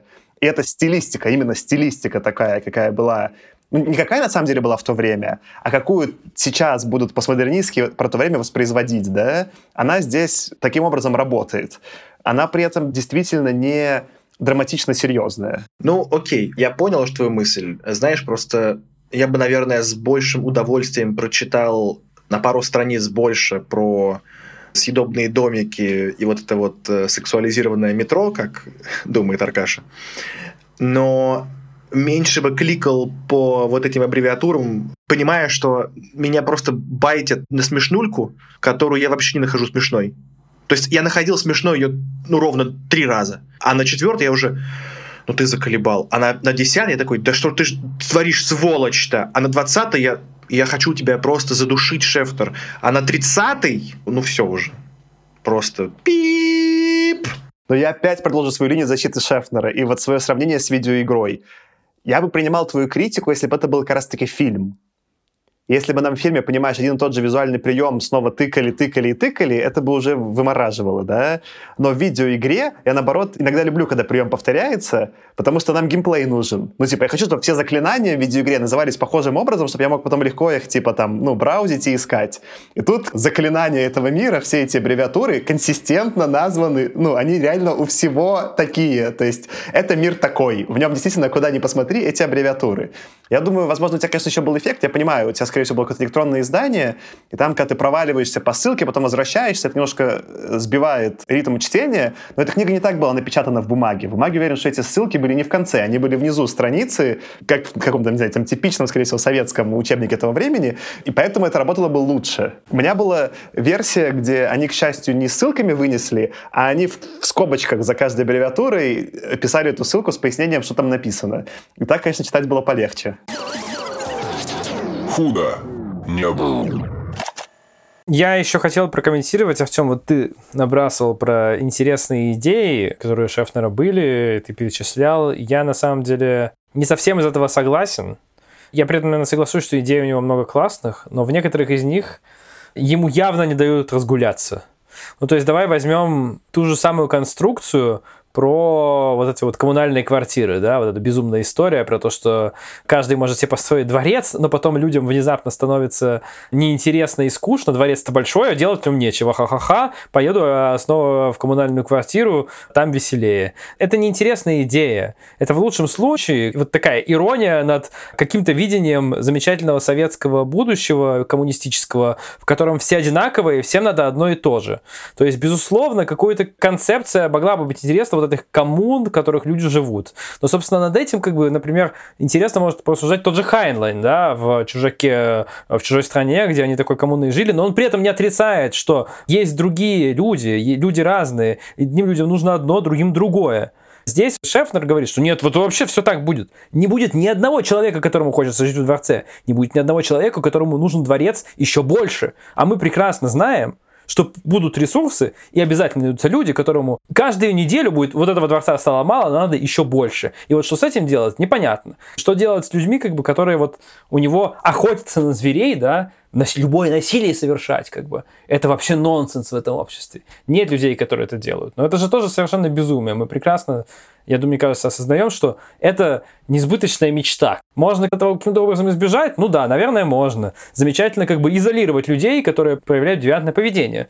Ну, например, как бы построить некоторый, ну, не гулаг, конечно, а какой-нибудь веселый гуложонок, которому Шефтер, скорее всего, придумал бы веселенькую аббревиатурку, в котором изолируют и, скорее всего, уничтожают всех тех, кто не вписывается в концепцию замечательного коммунистического будущего. Но понятно, что, наверное, как бы поиронизировать над этим э, Шефтер не мог в силу очевидной цензуры. Все-таки у нас 63-й же, правильно, 64-й год. Но, конечно, на фоне этого многие его там интересные забросы выглядят не более чем э, иронизированием над фантастическим коммунистическим будущим несбыточным, если не его просто каким-то поглаживанием.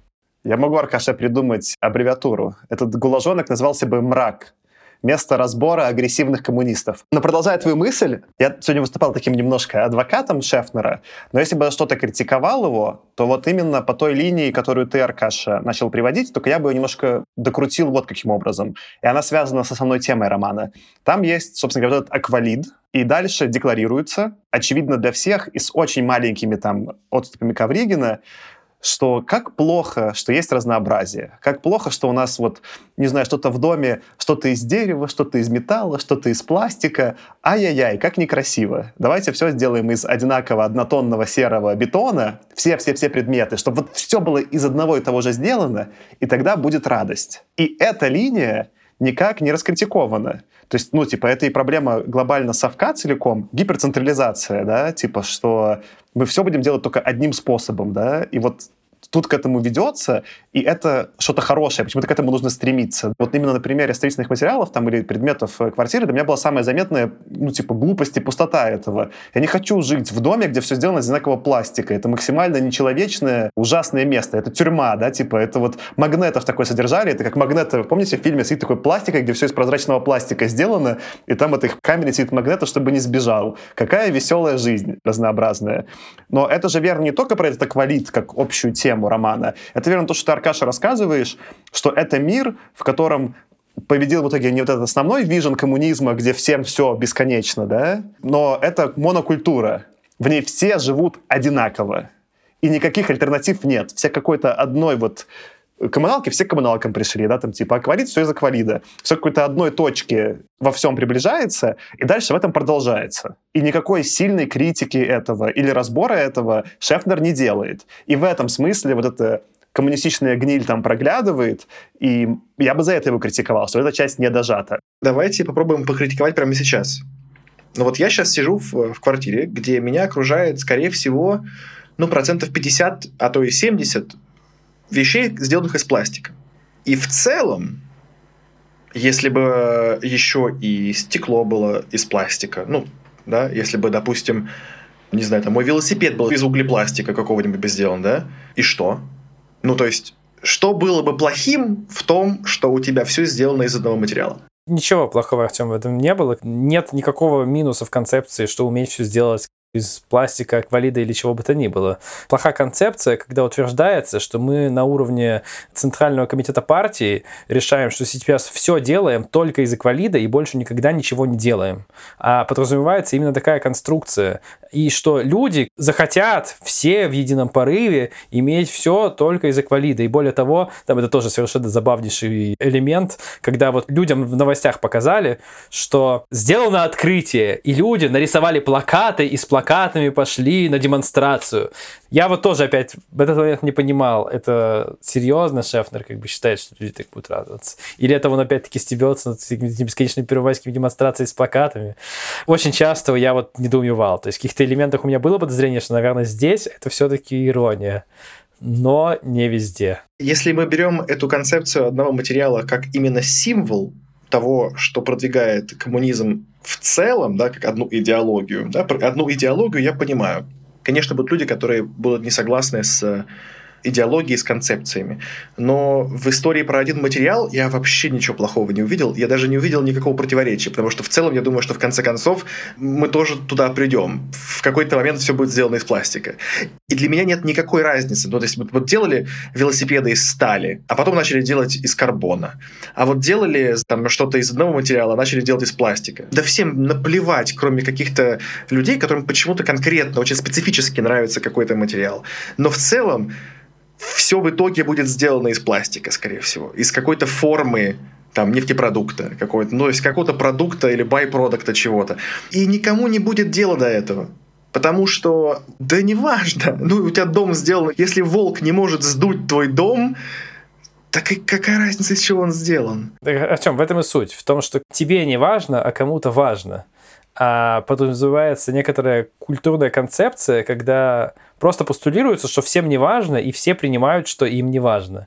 И это и на самом деле довольно страшно. Потому что, как бы, если тебе не важно, это не значит, что кому-то другому может быть важно. Тебе не важно, пусть будет другой человек, которому важно, и у него будет возможность выбора. Даже Шефнер оставляет э, даже при всем этом э, мракобесии, которое он описывает, даже Шефнер оставляет такие на самом деле пространства для людей, которым важно пусть не в вот этом самом аквалиде, но он не забывает про людей, которым что-то важно.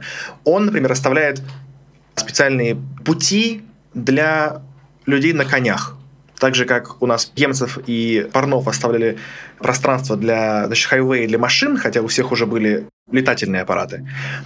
Здесь Шефнер оставляет пространство для всадников. То есть в целом он не против того, чтобы были люди, которым специально почему-то очень важно делать то, что им нравится.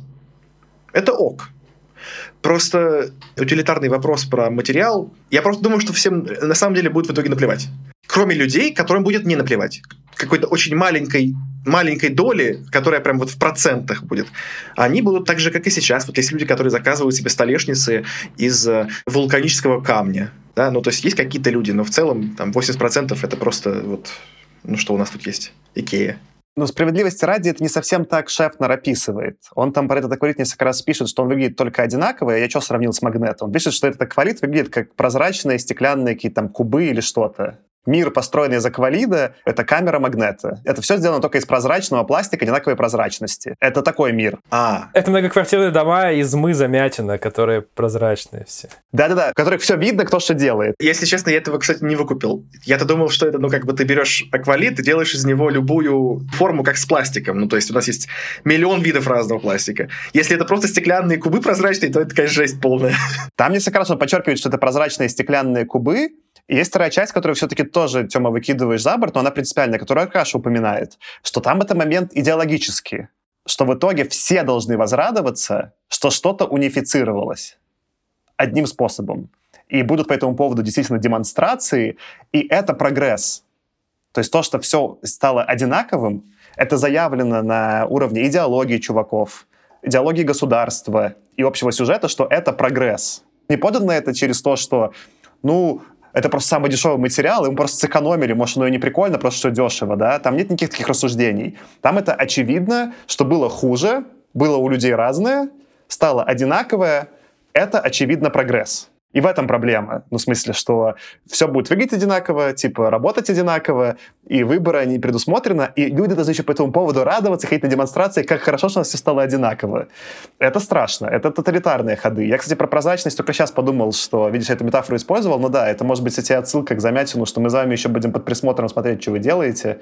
Может быть, это осознанное, неосознанное, но я тут с тобой, Аркадьевич, согласен, что здесь, если про другие моменты было очевидно, что он местами, типа, язва, да, издевается и троллит, то здесь было непонятно. То есть это могла, конечно, и цензура настоять, что мы этот момент оставляем, да, потому что он такой протосоветский. Это легко могло быть в книге Ефремова. Вот эти куски можно было поставить в книгу Ефремова, они бы там абсолютно уместно смотрелись, поданные на драматически серьезных щах. И это меня коробило. Худо не было. Наверное, я чуть сменил вот эту не самую веселую тему, пожалуй. И хотел еще поговорить, мы почти просто про это не поговорили, про основную вот эту историю персонажей, что с ними происходило, как вам она зашла, что про нее думаете? Для меня все персонажи были абсолютно неживыми, пластиковыми. Особенно Ковригин, для которого подстелил, конечно, солому сам автор, сказав, что ой, ну он такой просто немножечко особенный персонаж. Читатели, не думайте про него много, вот он такой, вот такой.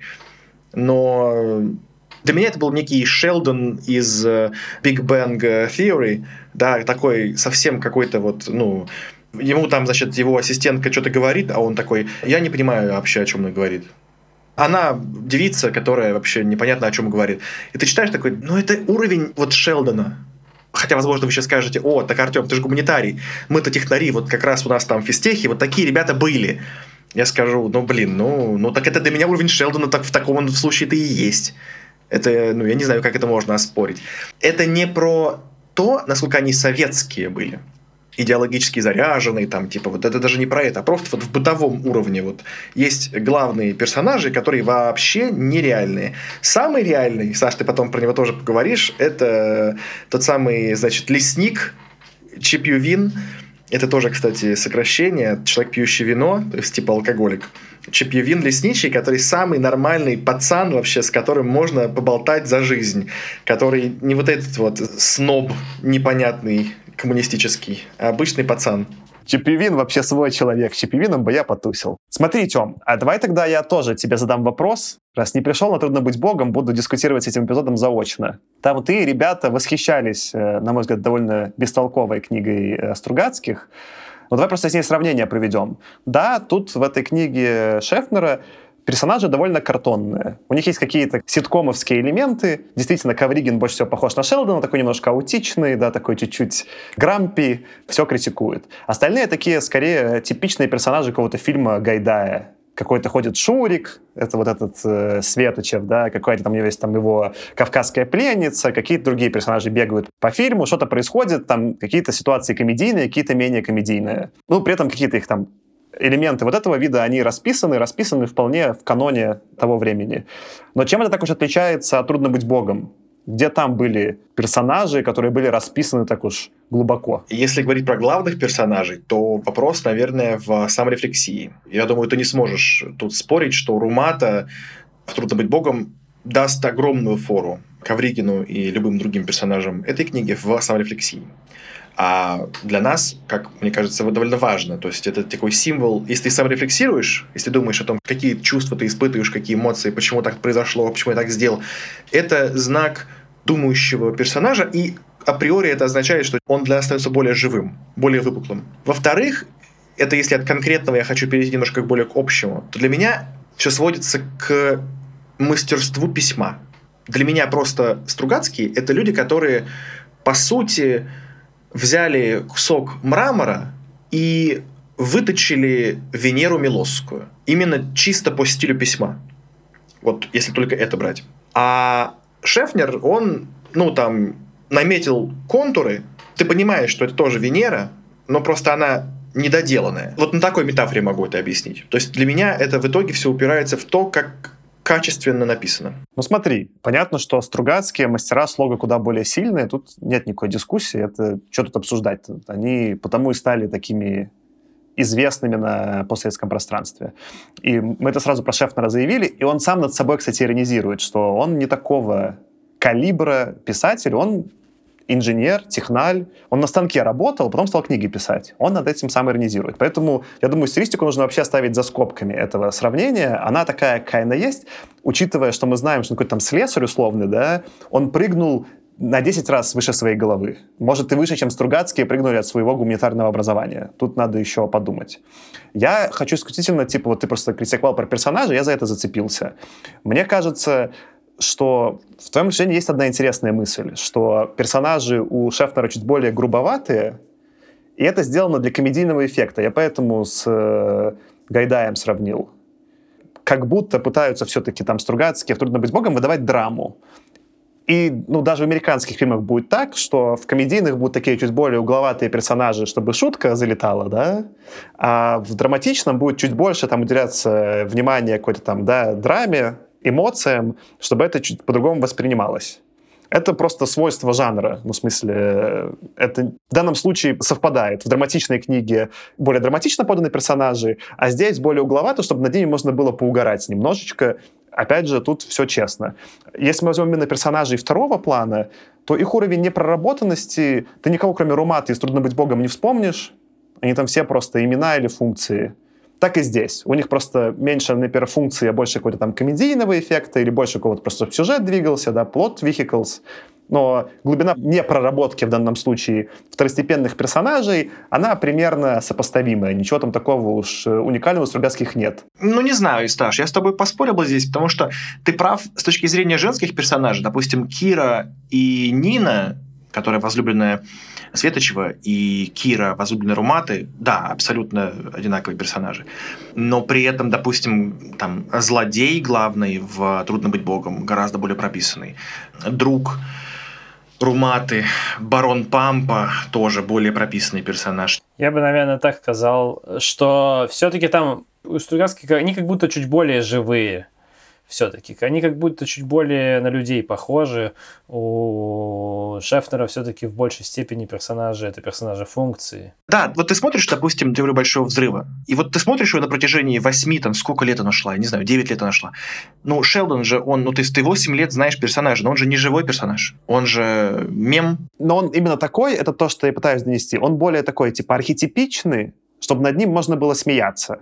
Опять же, если бы мы сравнивали драматическое с драматическим, то было бы другое сравнение. Мне кажется, ты просто, Тёма, немного захайпован Стругацкими, из-за их красивости слога кажется, что немножко более визуальные персонажи яркие, но это больше хайп. В смысле, там крутая словесность, ее не нужно выкидывать из книги. Но с точки зрения просто вот задачи, да, и сколько ресурсов на это потрачено, примерно одинаково потрачено. Да, у Шефнера более архетипичное, чтобы мы над ними могли поугарать.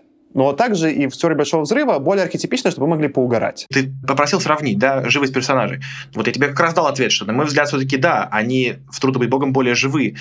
Это не значит, что у Шефтера они плохие. Но ты спросил, типа, вот сравни по живости. Ну вот для меня вот живость все-таки у Стругацких больше вот за счет этого. Ну хорошо, замечательно. Я тогда просто нам оставляю зацепочку на будущее. Когда мы доберемся до понедельник начинается в субботу, и я уже вот взрослым его прочитаю, мне будет интересно, насколько там будут архетипичные персонажи, потому что там, это мой угар присутствует, и мы над ними стебемся. Это будет интересная точка для сравнения. И да, наверное, ты справедлив, что в этом смысле они более живые, но для меня это один порядок величин, да, там, сравнивая, не знаю, там, с теми же персонажами у Филиппа Дика, там глубина того, что мы узнали, не знаю, в «Щеке в высоком замке», про то, что каждый из них думал, чувствовал и как он жил, это какой-то там next level shit. В этом смысле там Шефнер или «Трудно быть богом» примерно в какой-то одной песочнице.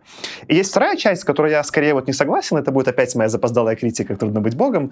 Ты говоришь, что есть саморефлексия, и мне кажется, как раз-таки проблема Стругацких именно в «Трудно быть богом», что никакой саморефлексии нет, что Румата человек не рефлексирующий. Это интеллигент, рационализирующий свои иногда плохие поступки. Это такой выбор. Ну, сами Стругацкие выступают с позиции интеллигентов, и они рационализируют. Опять же, посмотрим. Я думаю, там в «Пикнике на обочине» появляется рефлексия у персонажей у Стругацких, но опять же, доберемся в какой-то момент. Но это интеллигентская рационализация, а не рефлексия в смысле терапии или философии, или действительно думания изменения своих поступков. Она просто подана таким интеллигентским, эрудитным да, потоком сознания, потому заходит чуть по-другому. Здесь же у нас персонаж другой, и он выбран специально по-другому. Здесь персонаж, конечно же, в этом смысле не эрудит, но его поэтому и стебут, да, а он такой немного бугуртящий, да, типа он действительно не рефлексирующий, и над ним поэтому стебется Шефнер. Это выбор, опять же, да, типа он так и сделан нарочно, он ничего не думает, ничего по этому поводу не рационализирует, и Шефнер, как автор через ситуации, из-за этого над ним стебется. Дальше мы можем дискутировать, насколько тебе тема близко, не близко, но в целом, как прямо он это втащил на мой вкус. То есть он, это был выбор, и он его довел до разумной реализации. Я здесь прокомментирую, что, наверное, если поговоришь про Ковригина, то да, то есть он как бы совсем такой специально сконструированный, чтобы от него писать, чтобы об него какие-то идеи подавать. Можно, наверное, поговорить про другого персонажа, про Светочева, который, несмотря на то, что вот здесь есть попытка как-то его изобразить реальным человеком, но у меня не получалось воспринимать его в течение вот всей повести не как персонажа функцию, несмотря на то, что Шефнер пытается здесь какую-то трагичную историю его рассказать. Про то, как он вот такой романтик, у которого была большая идея, чтобы вот сделать это открытие, довести его до ума. Потом у него случилось вот его личное несчастье настолько, что он как бы в связи с тем, что вот он уже все миру принес, что он хотел, у него несчастье случилось, что он ушел в это отшельничество. Но история как будто трагичная, но у меня не было сопереживания этой истории. Просто если сравнивать, если продолжить сравнение, раз уж мы начали, да, с быть богом, с Руматой, я могу сочувствовать тому, что происходит с Руматой. Я определенный уровень как бы понимания, что у него в голове происходит, у меня и есть. Как бы я могу ему сопереживать. Светочеву мне сопереживать просто сложно. Опять-таки, вероятно, это заслуга того, как это написано, может быть, а не наполнение персонажа какой-то там самостью. Но, тем не менее, как бы отличия есть в этом смысле. Я с тобой, Аркаша, полностью согласен, но просто как бы для чистоты моего сравнения, я думаю, нужно сравнивать Ковригина с Руматой, как главных повествователей, у которых при этом много экранного времени, и всех второстепенных персонажей со всеми второстепенными. И вот есть странный еще персонаж у Шефнера Светочев, который выбивается из этого, и со всей этой критикой полностью согласен, и она для меня связывается с критикой Аквалида туда же. Я так и не понял, мы над ним стебемся, как над глупым советским инженером, или мы ему сопереживаем, или что происходит, он вообще продуман или нет. Это для меня самое загадочное, я даже не знаю, может быть и слабая часть книги, но как минимум, как это вот говорила, конечно, самое загадочное. Как будто это то ли факап, который я не понимаю, то ли какой-то супер завуалированный юмор, который я не понимаю, я так и не понял. Не, все-таки, мне кажется, здесь у Шефтер была идея рассказать историю про вот таких гениев, которые двигают прогресс вперед. То есть здесь это было именно ну, серьезная история, которую он хотел вот так подать, при том, что эти гении часто оказываются несчастные, но вот э, именно они нас, человечество, двигают в светлое будущее. Ну, тогда, мне кажется, у него это не получилось. И вот я хочу как раз вернуться тогда к своей изначальной критике, что в итоге, если ты хочешь продать читателю драматическую историю, то тебе в какой-то момент нужно сделать выбор в, в начале, в самом деле, нужно сделать выбор. Ты пытаешься подмигивать бесконечно читателю. Ты хочешь продать ему, что... А, так это очень... Это я рассказ в рассказе, где я троллю, а потом внутрь этого ларца засовываешь драматическую историю. Ну так это очень сложно будет докопаться тогда до нее. Если ты хочешь драму, ну заяви ты драму. Ну подмигни хорошо один раз, пару раз, но не нужно делать это бесконечно. И поэтому у Стругацких это получается гораздо лучше, потому что они не заигрывают с читателем, пытаясь сначала сказать, что да мы тут как бы шутим и троллим, и вот ты, читатель, прям понимаешь, что мы шутим и троллим. А потом рассказываем драму Руматы, который теряет свою Киру, и государство, и там все умирают, и он всех зарубил, и вот это все. Ну, это нужно сделать выбор автору что ты хочешь продать. Поэтому в итоге история с э, Светочевым, она реально не играет. Но я все-таки не могу пройти мимо. Я хочу сказать, что давайте попытаемся не обсуждать «Трудно быть богом» в еще одном эпизоде. Давайте сфокусируемся на этой книге. Ты сам продолжил. Но, слушайте, я должен был отреагировать.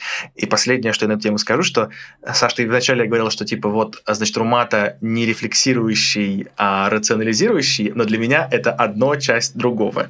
Просто вы так далеко ушли, что я не смог этого вставить сразу.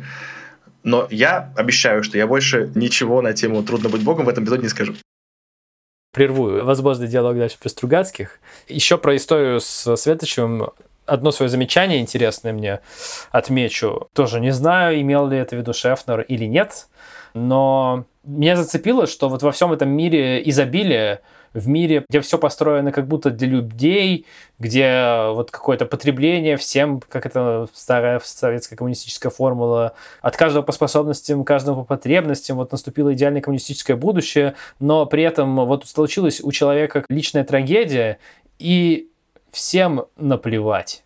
Он суперзвезда, на весь мир известный, но никто ему как будто даже не попробовал помочь. Никакого, в общем-то, действия со стороны мировой, так сказать, общественности, которая с плакатами ходила и говорила «Ура, Светочеву! Ура, единому материалу!»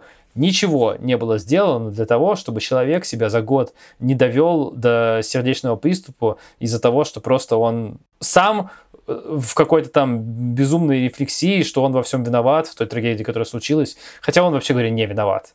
Это сложная конструкция, да, но он точно не был виной как бы трагедии. Он просто не досмотрелся. И он себя довел до смерти.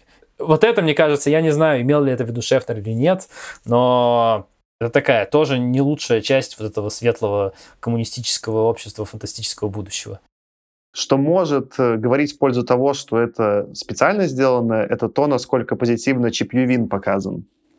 То есть там единственный персонаж, который психологически может к этому адаптироваться, это алкоголик. И это вполне репрезентативно про выживание в тоталитарном Советском Союзе. И как там инженеры пили, это тоже очень похоже. И показан Чип при этом действительно позитивным персонажем. Он не критикуется. Он не только комик-релиф, он не только там для комедии, а к нему есть наибольшая, что ли, там, симпатия, да, из всех персонажей авторских. При том, как человеку, который там что-то вот там для совка делал, да, там этого Светочева, его ждала незавидная судьба, где эмоционально никого рядом не оказалось. Это интересный момент, в смысле, я не уверен, опять же, насколько он там дожат, потому что мне кажется, что, как я уже с тобой так дискутирую, что линия Сеточева в целом какая-то то ли недожатая, то ли просто под пропаганду в итоге, чтобы книгу пропустили доделанные, не понимаю. Но вот э, наличие Чепьювина — это, конечно, очки в пользу Шефнера, что он чуть-чуть понимал, о чем он пишет. Я на всякий случай для слушателей, которые, возможно, ничего не понимают, во-первых, напомню, что Чип Ювин — человек, пьющий вино, это просто, как и Чикуртап, человек, курящий табак. Это некоторые фразеологизмы, которые пришли просто на замену терминам алкоголик и курильщик, которые вышли из обихода с обычных людей светлого будущего победившего коммунизма. А, собственно, персонаж, о котором идет речь, это в заповеднике живут дед с бабкой, причем живут гораздо дольше, чем Мидж. Мидж, кстати, это минимальное что-то исполнимая длительность жизни, что такое. То есть есть установленная ГОСТом длительность жизни для людей, которые вот обязан человек столько прожить, а доктора должны за этим следить. А дальше можно не следить, потому что ГОСТ такой.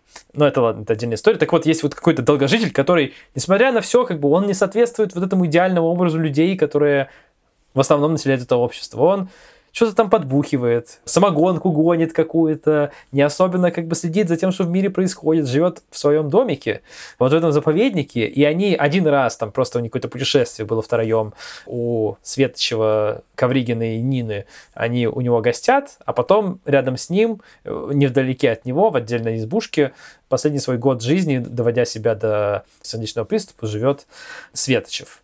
И да, Саша прав, наверное, самый живой на самом деле персонаж. У него не так много экранного времени, он такой странноватенький, но он при этом действительно самый живой. Это вот этот вот дед, который всем, кто к нему приходит, пытается налить, что-то там хитрит, ругается по старинными словами, а вот его старинную ругань как раз к нему и приезжает записать Ковригин, который старую ругань собирает, как такой систематизатор, собиратель старых выражений.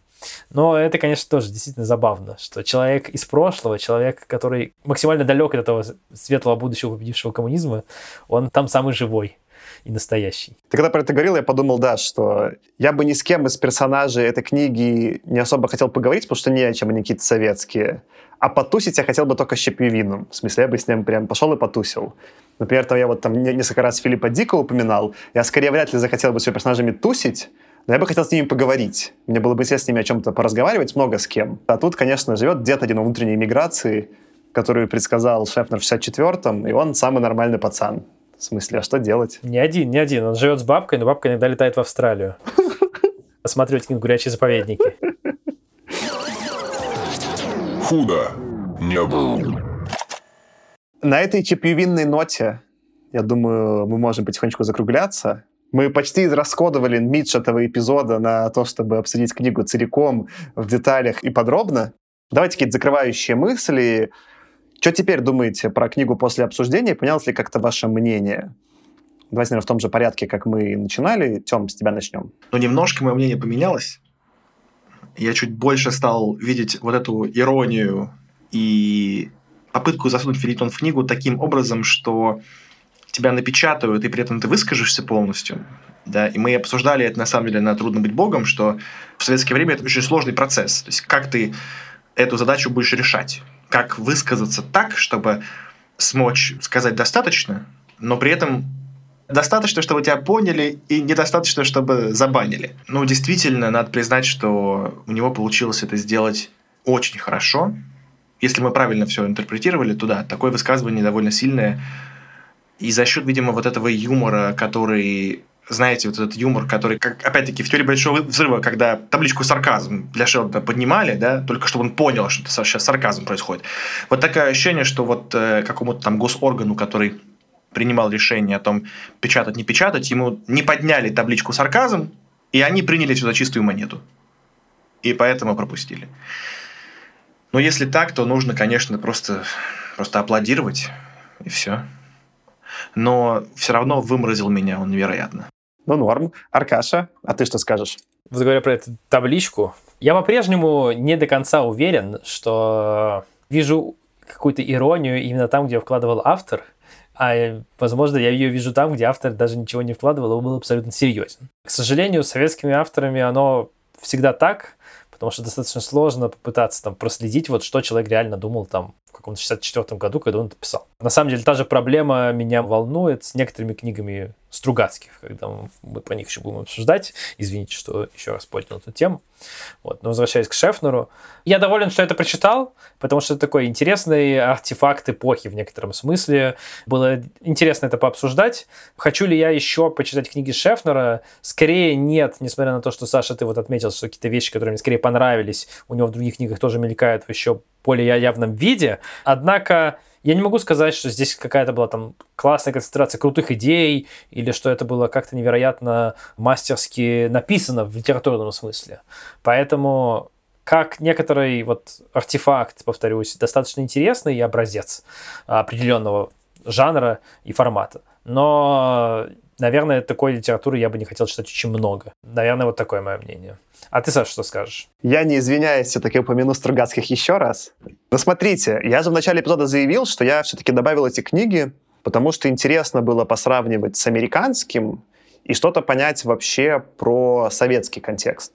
Как вообще это происходило. И в этом смысле для меня эта книга была открытием. Я-то в итоге поставил три звезды, не то чтобы это какая-то самая веселая книга, которую я читал, и, очевидно, не самая паршивая, но если какого-нибудь Ефремова, прям вот меня, меня Ефремов выбесил, я прям страдал через каждую страницу, то здесь я супер легко прочитал, и что-то вообще необычное подумал, да, про фантастику, и чуть лучше расположил тех же Стругацких на вот этом диапазоне, где они, например, находятся. Понятно, что они там хиты, да, но я еще не мог понять, например, почему, да, типа с точкой типа Шефнера чуть более понятно, почему именно Стругацкие стали тем, кем они стали. Для меня, наверное, эта книга самое большое открытие, поэтому какое-то такое же теплое место в сердечке по вообще странным причинам займет, как и Калиста Мартынова. Это книга, которой меня не хватит силы критиковать. И ты, кстати, Тёма, тоже скалисто бесился.